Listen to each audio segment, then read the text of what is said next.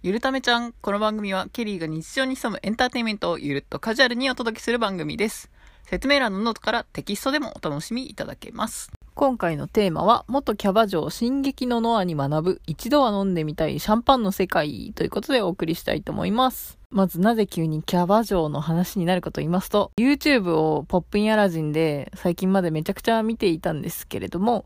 まあその中で、アベバ TV の GX というね、番組がありまして、その番組の一部動画が、まあ、アベマ TV のオフィシャルアカウントで上がっていたんですけど、まあ、それに出演されてたのが、エンリケさんという、元名古屋のキャバ嬢、日本一のキャバ嬢の方で、現在は東京にいらっしゃるんですが、その方を番組で見て、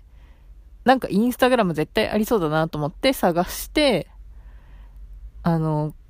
ちょうど見たタイミングで、本人もストーリーに他の人からのね、感想の様子だったりを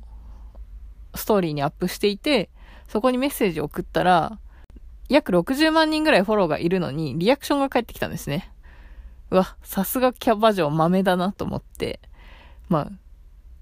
公式マークとかもついてる人なんで、そういう人って基本的に反応ってあんまり返ってこないものだと思うんですけど、えー、まあ、それにびっくりして、またね、投稿もちょっとちょろって前の方、最新のものだけ少し見たんですけど、そうすると、なんか全部のコメントにメッセージを返していたんですよ。たまたま見ただけかもわかんないですけど。え、キャバ嬢のマメさやばいなと思って、ちょっと気になり始めて、えっ、と、他のね、YouTube とかも見始めたんですね。探したら YouTube から出てきたので、エンリケ空間チャンネルっていうのを、あの、ノートにも貼っているので、ぜひご覧になってみてください。先に GX を見る方がいいかもしれないですね。そちらもリンク貼っています。で、その辺ね、いっぱいいろんな見ていたら、なんとね、昔本屋で立ち読みしたことある人だって気づいたんですね。っていうのも、あの、まあ、知り合いの方が、インスタのストーリーかツイッターで、モン・リョウさんの本が出たと、騒いでいて、なんかあの、チェックしに行ったことがあるんですね、立ち読みしに。で、あの、販売年数から言うと、確かにその、モン・リョウさんの本が出てから、エンリケさんの本が出てるんですよ。で、この表紙めちゃくちゃ覚えてて、なんか本屋でちょろっと立ち読みした気がします。多分ね、モン・リョウさんの本を探しに行って、あったかなかったか、まあ、あと、ホリエモンがもしかしたら紹介してたかもしれないです。この、指名され続ける力。多分ね。っていうので、あ、あの人だったのかって、あのー、2021年にやっと繋がりました。ちなみにこの本が出てたのが2018年。なので3年越しに繋がったというような感じですね。で、その中で、結構ね、元キャバ嬢さん、日本一というか売れっ子キャバ嬢さんが、YouTube チャンネルやってる方が結構多くて、エンリケさんと、次、相沢エミリさんと、進撃のノアさん。で、今朝もすっごいめっちゃモンリョウさんのチャンネルを見ていました。でね、まあ、今回紹介するのは、その中で見た、進撃のノアさんのシャンパン紹介です。で、その中でも、さらに私が気になったものをピックアップしてご紹介しています。ちなみに、シャンパンとは、スパークリングワインの一種で、シャンパーニュ地方で作られた一定条件を満たしたものがシャンパンと言われるらしいです。今回は 750ml のボトルを中心に紹介していきます。アマゾンでね、調べたら 350ml のハーフボトルっていうものがあったんですけど、そうなるとちょっと前後でのね、価格も比較しにくいので、今回は 750ml がなんかフルボトルと言われるものだそうなので、そちらを、えー、ノートにもご紹介しています。シャンパンはワインの一種なので、ブドウのね、出来高とかによっても、あの、価格が変動するらしいので、あくまで参考程度に見聞きしていただけたらいいかなと思います。で、よく出てくる言葉として、ロゼっていうのがあると思うんですけど、あんまり知らずにね、お店で頼んでたこともあるんだけど、何が違うんだろうと思いながら飲んでたりしたことがあって、まあ、簡単に説明すると、ピンク色のシャンパンのことをロゼと言います。フランス語でバラ色っていう意味なんですね、ロゼが。なので、バラ色のピンクを想像してもらったらいいんじゃないかなと思います。基本的にシャンパンは白ワインで作られてるらしいんですけど、まあ、そこに赤ワインを足したりとか、黒ぶどうを白ワインに漬け込んでピンク色にしたものがロゼとなります。白ワインベースのシャンパンより製造に手間がかかったりとか、製造量も少ないので希少価値が高くなることがほとんどです。なので、ちょっと普通のシャンパンよりロゼの方が高かったりするみたいです。改めて調べてみないと知らないことが多くて勉強になったなという感じですね。なんでこんなあの、シャンパンに引っかかったかっていうと、ちょうどね、この動画を見る前の日に、シャンパン飲んだんですよ。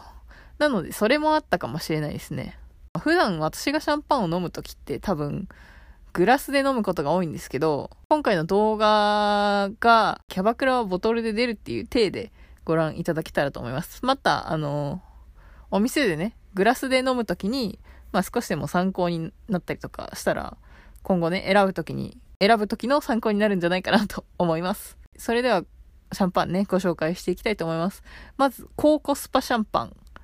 まあ、シャンパンといえば、萌えシャンドンを思い浮かぶ人もいると思うんですけど、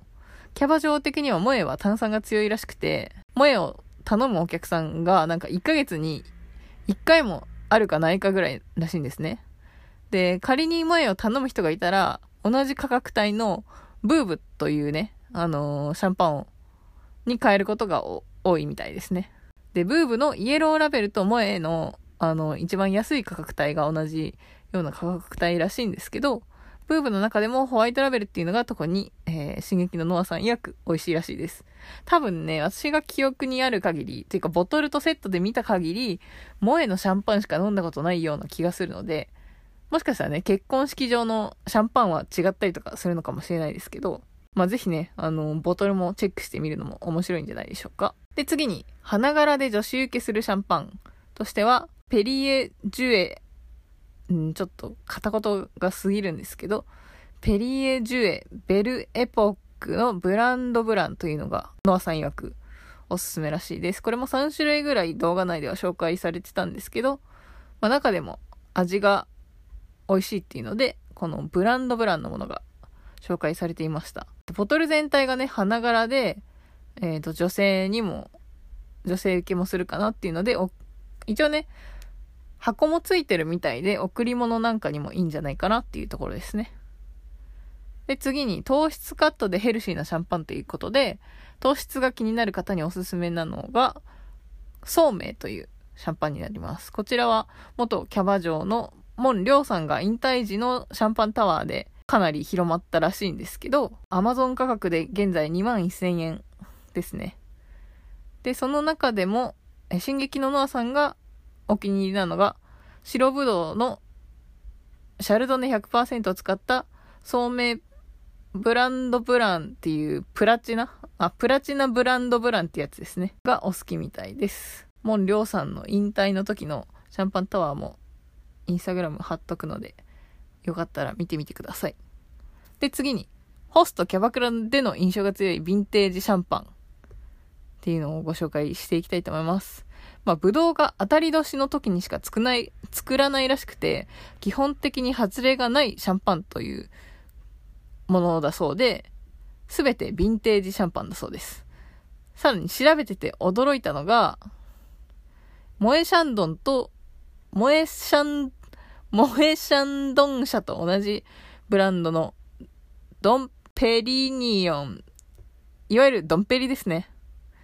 えー、っと、でも、ドンペリもね、なんかすっごい高いイメージがあったんですけど、意外と Amazon で調べると、2885円っていうね、もう、あの、価格帯が一番最初にキャバクラ価格を見てるので、金銭感覚がもうすでにバグってきてるんですけど、750ml で2885円です。2010年ものですね。で、公式ページとかもあって、モエシャンドン社のサイトを見てもらうと、現在レディー・ガガとドンペリがコラボをしているので、なんかすごいインパクトのある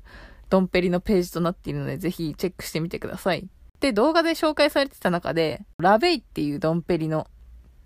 種類があるんですけど、まあ、こ、このラベイっていうドンペリは、どんな人が飲んでも美味しいみたいな感じで言っていたんですが、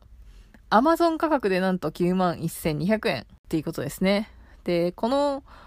ドンペリのラベイには木箱がついてるらしいんですけど、これがね、キャバクラで言うと、大きいイベントとして誕生祭みたいなのがあるらしいんですね。で、その時にこの木箱をタンスのようにすごい並べて、ラベイダンスっていうものを作るらしいんですけど、ラベイダンスをやったお客さんの伝票はだいたい600万円は超えるというような、えー、すごい価格帯ですよね。っていう感じで、なんかもう、ザ、キャバクラホストっていう感じでの印象のあるドンペリでした。一回ぐらいは飲んでみたいよね。はい。次、飲みやすくてお酒好きに人気なシャンパンの帝王ということで、モエシャンドンとドンペリが同じ会社から出てるっていうので調べてたら、なんとこちらも、のグリュックも、クリュックか。クリュックもモエシャン、モエシャンドン社の製品でした。めちゃくちゃ手広くシャンパンを作ってるんですね。シャンパンブランド。で、こちらは結構お酒好きな方に人気だそうで、あとはこのクリックシリーズは全体的に飲みやすいとのことでした。で、次。失礼なく相手の反応を見れるシャンパンということで、まあ、進撃のノアさんがお客さんに好きな